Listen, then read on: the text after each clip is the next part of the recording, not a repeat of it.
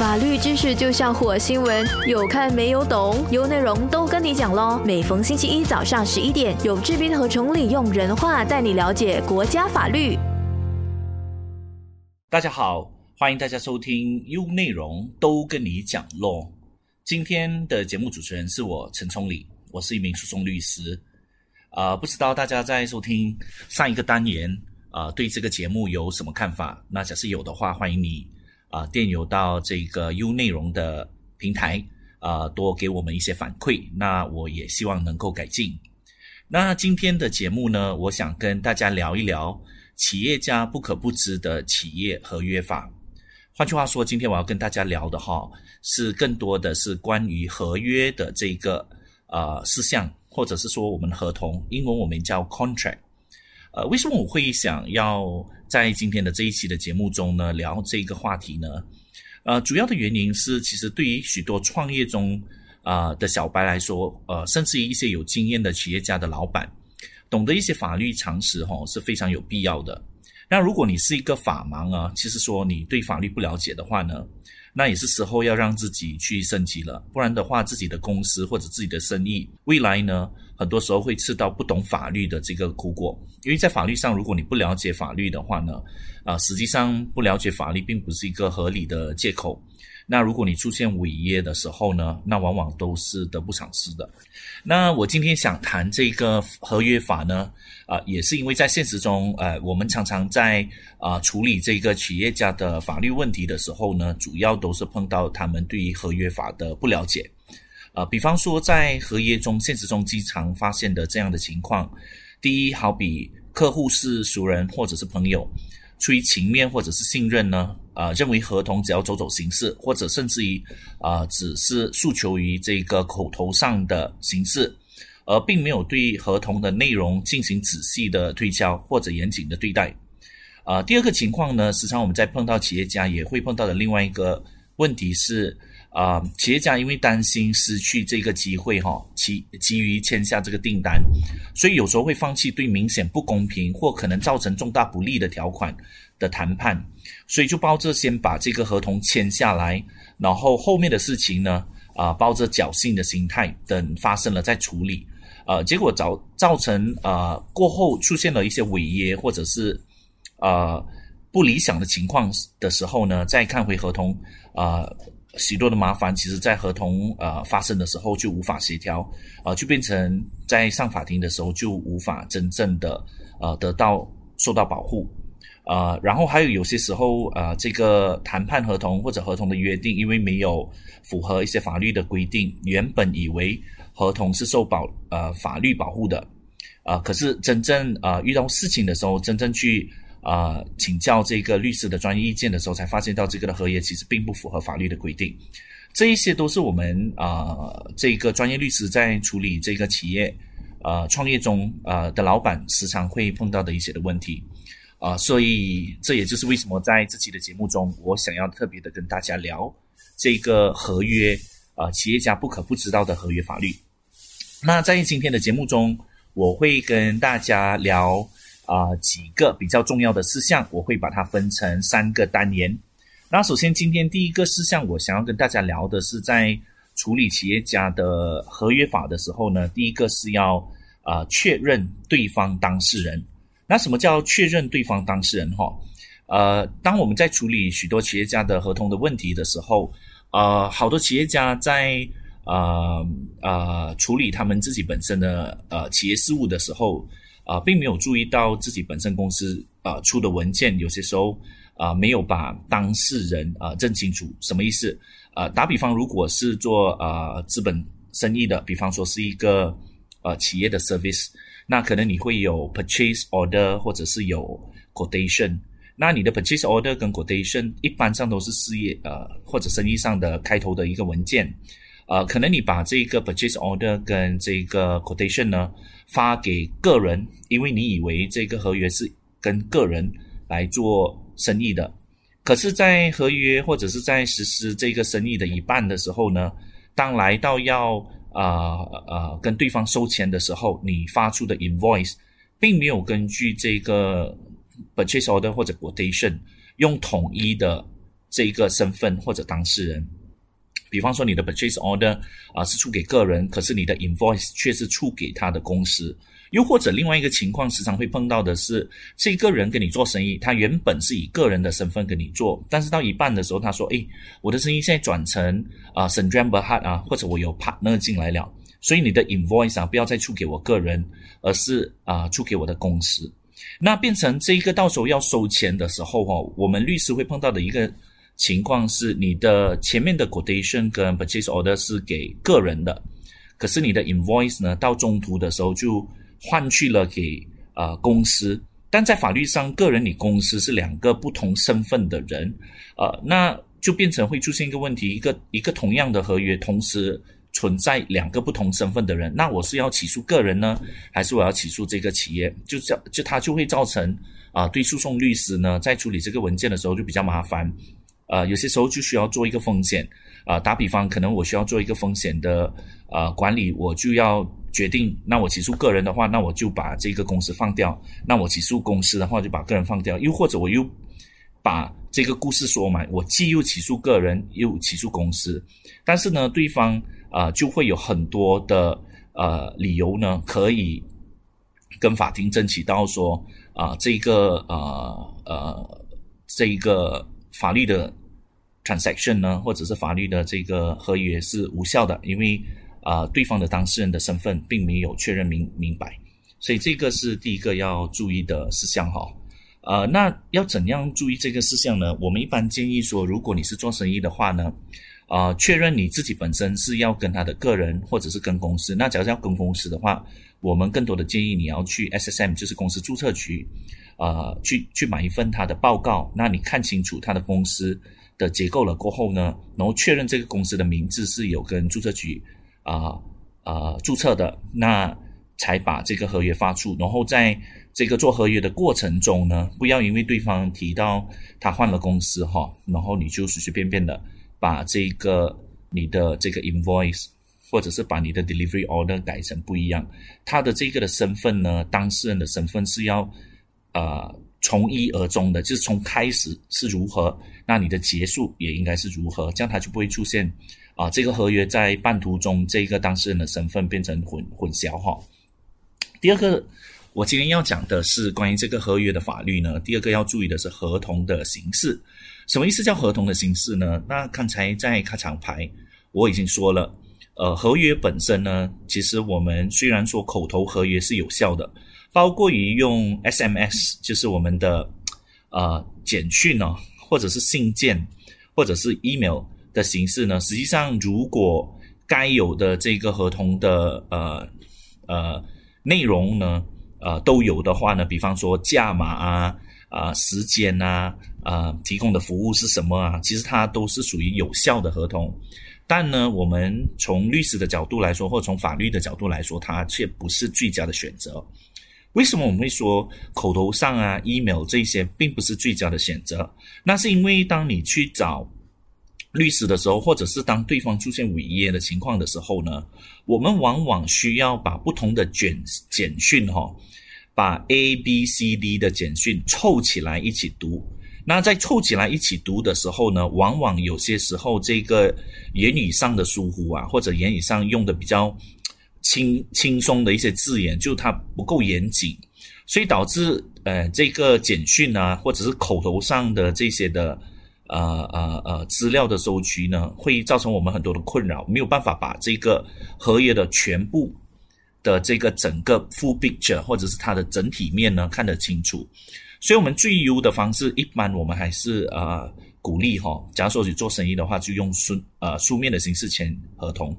那合同其实并不不一定是一个 agreement 啊，其实 purchase order 在法律上其实它是有合约的效应的，quotation 也是有合约的效应。啊，在一定的程度上，invoice 也是有合约的效应哈，啊，所以如果假设你不确定的话呢，其实你去做一个简单的咨询的话呢，让一个律师呢看过你的公司在处理法律的事件的时候，或者做呃生意的时候，你的合约的这个的形式啊，到底严不严谨啊，其实是一个蛮不错的选择，因为假设说你的合约全部都是以口头。或者是以简讯的方式呢，其实一般上律师会啊收费的比较贵。为什么？因为当我们发现到你的合约是要从不同的啊这个呃 sources 或从不同的角度去读的时候，它会比较耗时。那耗时的这个案例呢，一般上呃律师因为需要耗更多的时间，所以他会啊收比较贵的价钱。那另外一个呢，是因为啊比较经验丰富的人更有能力。把这个口头的合约写得更清楚，或者把你的简讯看得更清楚，啊，所以如果你没有一个一纸合约的话呢，一般上你的案件会可能更趋于复杂。那复杂的话，你可能要请更有经验的律师的话呢，就就表示说你还是要花更多的钱。那既然你可以避免花这些更多的钱，那不如你去找一个律师，好好的把你的文件看一看，那就有比较漂亮或者比较优的这个合约的时候呢，就可以避免。到时候要花更多的钱来请律师哈，因为你的案件就比较容易解决，因为你已经有这个简单的合约，那合约把一些你时常碰到的问题写得很清楚，那只要问题发生的时候呢，啊，你就可以啊参考你的合约，那你合约都有啊答案了，所以就会让你有更多的时间啊去赚钱，就不需要去烦恼这些法律的事情。第三个呢，啊，我要谈的是这个，如果你合约呢，其实要有的条款一定要具体跟明确。比方说，刚才有提到你的当事人的名称呢，必须要真实的存在，还有必须要一致，还有合同呢，最好的数量、质量、价款、包装方式呢，要具体跟明确。啊，比方说有一些合约我看过哈，它里面说我会尽量啊快速的把这个东西送到你家。那这个合约有写跟没写其实也没差。什么叫更快？我的。定义更快，跟你的定义更快其实是不一样的嘛，对不对？所以像这一类啊比较笼统或者比较模糊的这种合约的内容，我们就要避免。然后最好呢，在做合约或者在做生意的时候呢，要想想你怎么证明验收方式。那一般上，如果你是做买卖的，那有 delivery order，或者是给他签收一个单啊，证明说或证实他已经啊收到了，然后他很满意啊你的合约。的这个服务啊，这个都是一个很好的一个验收的方式哈。再来还要注意的是，在合约的上呢，如果你是做小型生意，那一般上我们建议你不要有 arbitration clause。arbitration clause 就是仲裁法律啊，就是说如果你发生事情的话呢，你不不能够去法庭，而是要用仲裁啊官来做。那仲裁官的问题是啊，你的收费。啊，或者是你需要承担的法律的费用，一般上会来的比较高。一般上会有 arbitration 或仲裁条款的呢，一般上都是在碰到对方，或者是自己本身在跟对方啊，对方是来自于其他国家的。那一般上你在做的时候，做这种合约的时候，啊，你就会有这个啊仲裁条款。不然的话，一般上我们说 SME 啊中小型行业的话呢，最最好是避免要有这个 arbitration agreement。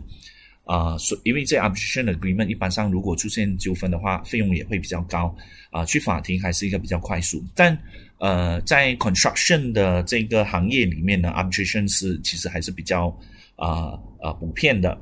那在 construction 的话，这个东西就比较不一样，因为原本在这个行业他们就比较专，所以一般上仲裁庭的仲裁法官他们都是 QS 或者 architect，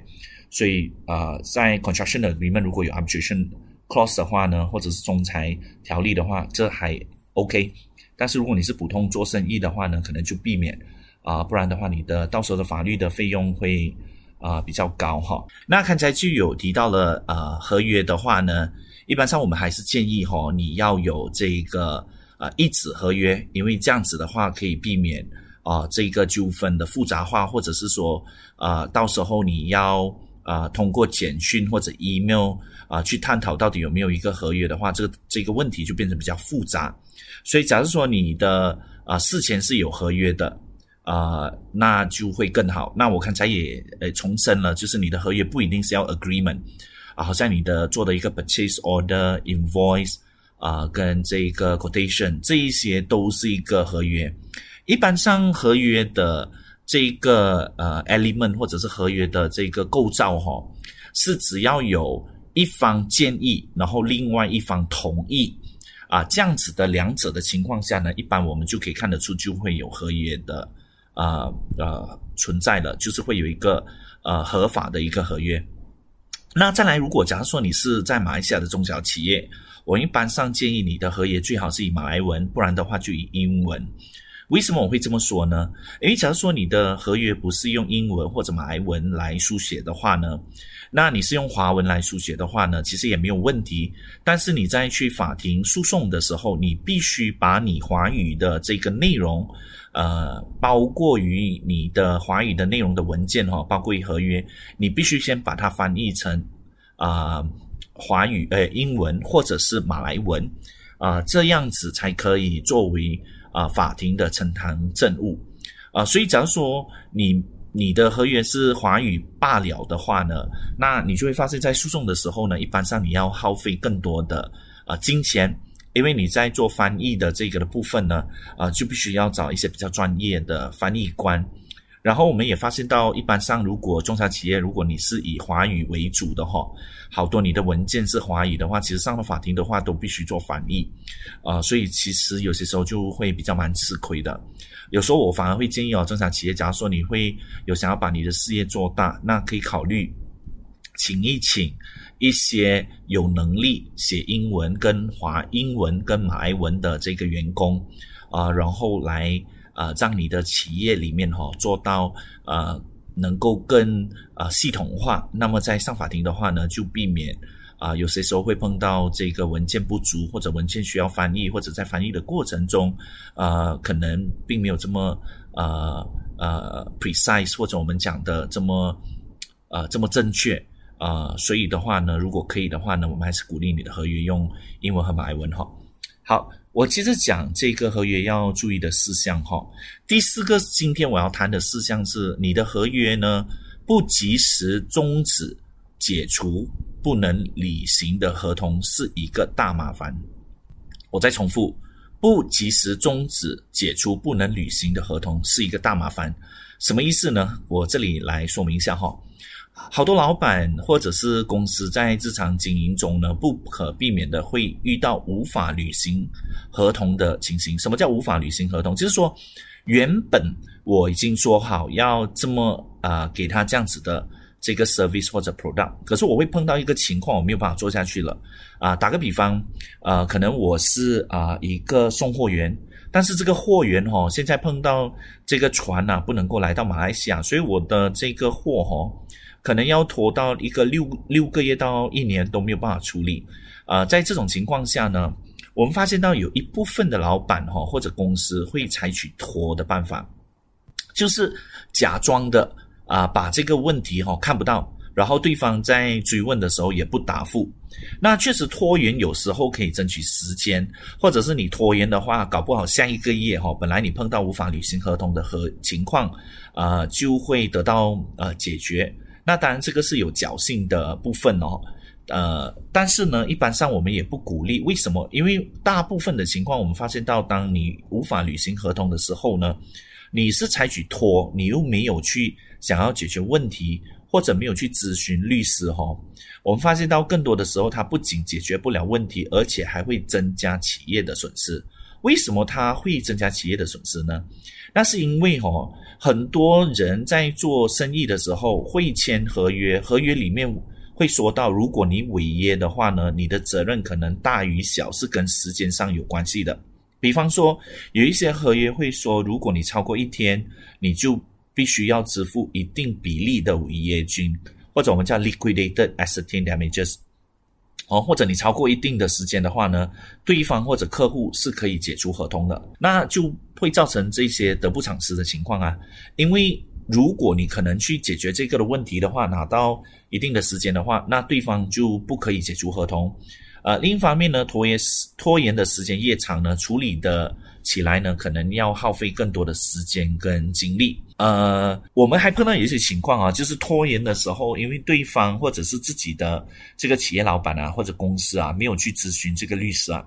所以他往往就直接的写信给对方啊，然后承认自己本身无法履行这个合同。其实这个也是蛮危险的做法，因为你就直接的暴露你自己本身已经违约的这个情况。所以我们还是奉劝哈，在座的企业老板跟。啊，公司如果你碰到一些不能够呃履行的合同，最好是马上去咨询一些律师啊。可能在律师的咨询的时候，其实如果有合同的话，呃呃，律师在看了合同的话，其实在啊两三个小时之内都一般上都能够给到你啊相对的这个的答案。那至少啊你可以去想相对的策略来解决这个问题哈。所以啊，希望如果你们再一次碰到无法履行合同的情况下呢，希望你不要用拖，而是的去面对这个问题。那最起码应该去找律师嘛。其实他找律师哈，有一点像啊生病的时候，当我们碰到痛的时候，最好我们是不要拖，或者我们不要自己去啊买药自己来医啊，这个会造成很大的问题的啊。而所以当合合约不能够履行的时候呢，啊。可能找律师应该及时终止或解除合同啊，其实由你的律师来帮你策划会来得更好，因为这样可以防止损失的扩大，同时呢也是恪守或者遵守信誉的一种表现哈。第五个合约的事项呢，啊，这里我要提醒的是，企业家不可不知的是，当你在碰到违约的情况下，不管是自己违约。无法履行合同或者对方违约，特别是对方违约的时候呢，请你务必要收集保全证据。为什么要收集保全证据？哈，我有碰到客户，啊，好的时候，特别是那一种有语音录音的，他会跟我说，啊，崇礼啊，我，呃，这个哦，我其实这个事情过了三年了，呃，我记得那时候他，我跟他追钱的时候，他欠我钱。哎，我有问他，然后他有跟我讲，他同意会还我钱。我讲很好啊，叫你把这一段录音，或者是你把这个记录哈发给我。然后过后他回去，他才发现到他在去年换了电话，结果那个记录呢已经没有了。他讲说，这样我可以去跟法官解释吗？讲说我的电话不见啊。当然，在法律上啊，你要去法庭解释肯定是没有问题的。但是如果当你说有这样子的录音，但对方否认有这么录音的话呢？啊，实际上你是会面对一些的风险，因为在法律上，法官是必须要聆听跟听审双方的辩解。那如果法官选择相信对方的辩解，那就表示说你因为没有办法拿出更好的记录，那纯粹是口头上的说明。但因为法庭不相信你的话呢，那你也会发现到自己本身会得不偿失嘛。所以，当你在做任何的啊这个呃生意的时候，如果你发现这个生意好像路越走越窄，或者是时常会碰到一些误解，或者是不公平、受欺压、威迫，或者对方有趁人之危的这些行径跟行为的时候呢，请你务必要收集跟保全证据，包括于。如果在过程中，其实你并没有要起诉，但是他已经有出现不公平或者误解的时候，最好能够找一些人帮你记录在案，或者是把啊一封信送去给对方，然后记录对方的不公平、对方的欺诈、对方的威迫、对方的趁人之危，或者把一些对方对我们的误解解释清楚。那你会发现到到时候上法庭的时候，哈，因为你在过去的三四年发生的事情都有相对的。这个的证据哈，你会发现到法庭更容易的相信你，然后啊，这也会大大增加了我们在上法庭起诉的时候赢的啊这个啊赢面。所以，包括一合同签订过后，你的合同的原据原件哦，最好是交由公司统一保管，这个也是蛮啊重要的一部分。呃，我曾经也有碰到客户，他告诉我他是有文件的，但是他也不记得他放哪里，然后过后去找的时候，发现这个文件丢了。结果从一个有书面的文件哦，变成去一个口头的文件，你可以想象说，在上法庭的时候，我们碰到的这个的难度，可能本来是啊一到三的难度，突然间它就上到了六跟七哈。然后这个的风险啊，如果对方否认的话呢，啊我们要面对风险，法庭可能不相信我们说的。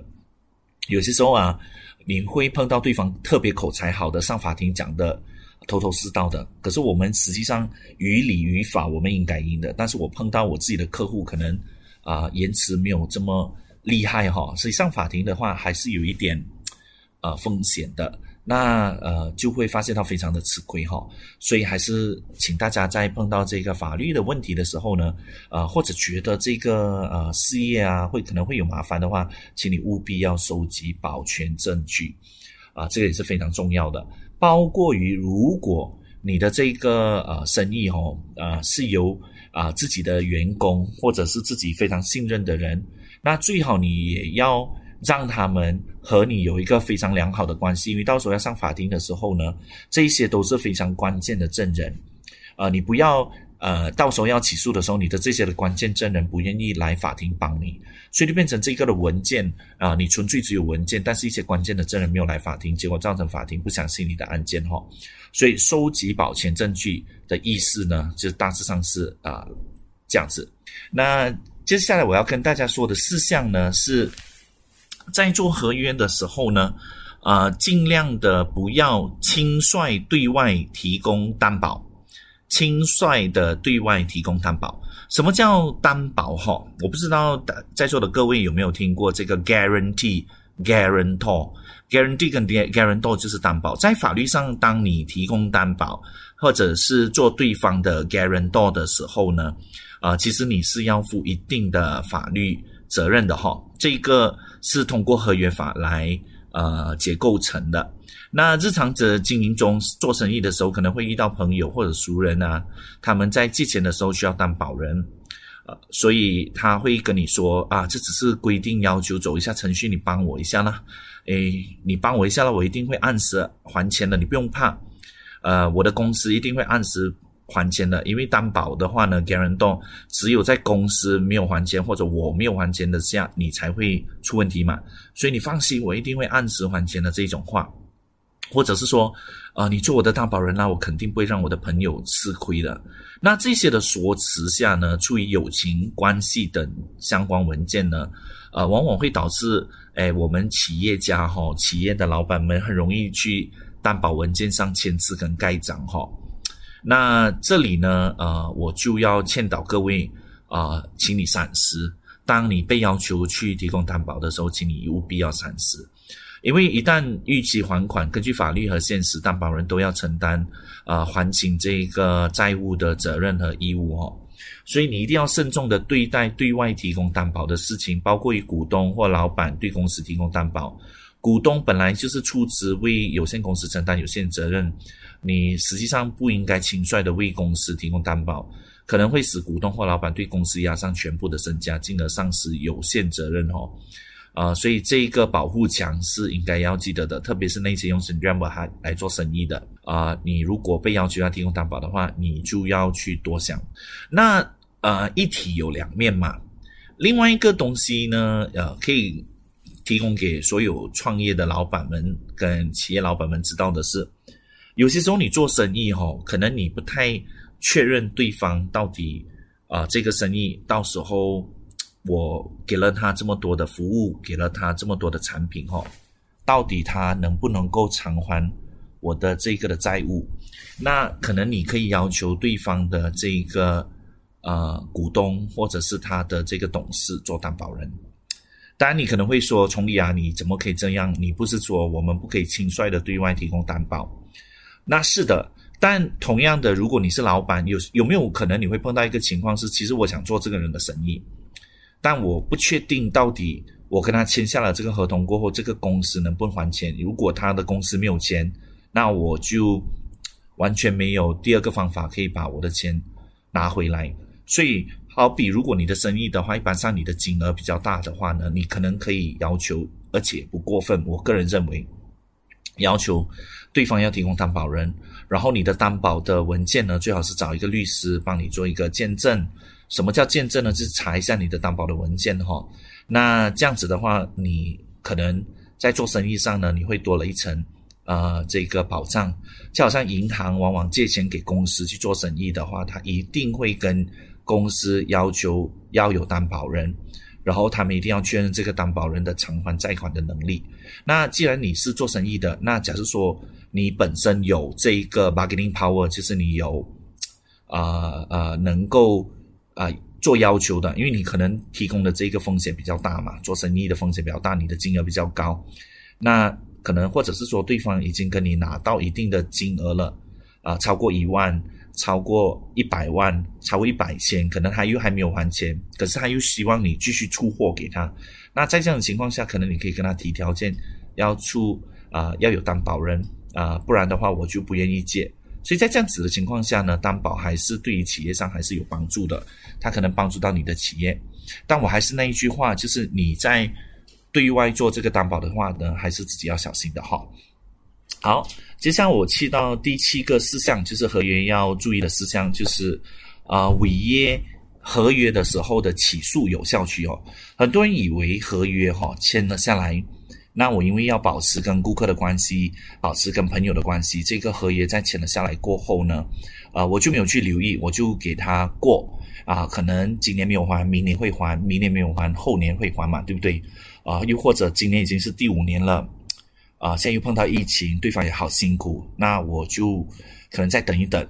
结果你会发现到你一等等超过了六年，其实合约的违约呢，从对方违约的那一刻起呢。啊，算起的话呢，如果超过六年的话，你是不能够再起诉合约违约的这一个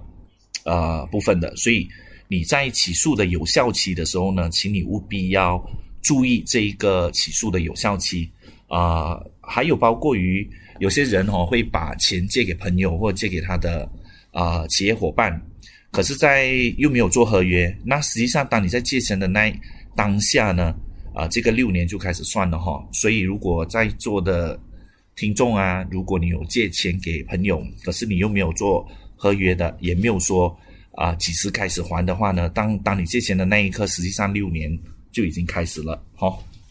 还有再，如果你是跟政府做生意的话呢，那你要记得你的违约起诉有效期不是六年啊，一般上是三年。好，所以如果你有碰到啊这个合约的问题，然后你发现到哎违约，对方借钱已经超过了六年，那怎么办呢？那法律上有啊还有一两个我们叫 exception，就是呃呃特例。那比方说呃对方欠你已经超过了六年啊，实际上你是不能够起诉的。可是昨天你打了一个电话，对方在电话中呢有一个记录给你录到，他承认他有欠你钱。那如果对方有承认欠你钱的话呢？这个六年是重新开始再算的，啊，有一些公司的 auditor 也做得很到位，他们会 send 这个 auditor confirmation，结果对方的 auditor 签回来说，哎，第二确实我欠你这笔钱，所以原本这个起诉期超过六年了，可是因为对方有签回这个字条说他承认欠你钱，这个六年是重新开始算的，所以这个起诉有效期哈，这个还是请大家也是要担心。那今天啊，非常高兴能够在这个节目跟你们啊聊一聊这个法律的事项。那希望你们在听了这个节目过后有所收获。最好是不要再去找律师，我都知道你们找律师不是一个非常开心的啊经验啊。那希望做企业家你也不能够假装啊不懂法律啊，这些都是你们应该要知道的。那提升自己对于法律的知识。啊，是一个非常不错的选择，它可以让你在企业的这一块走得更远。所以最后啊，来到结尾啊，想知道更多关于这个法律的知识，可以留守在 U 内容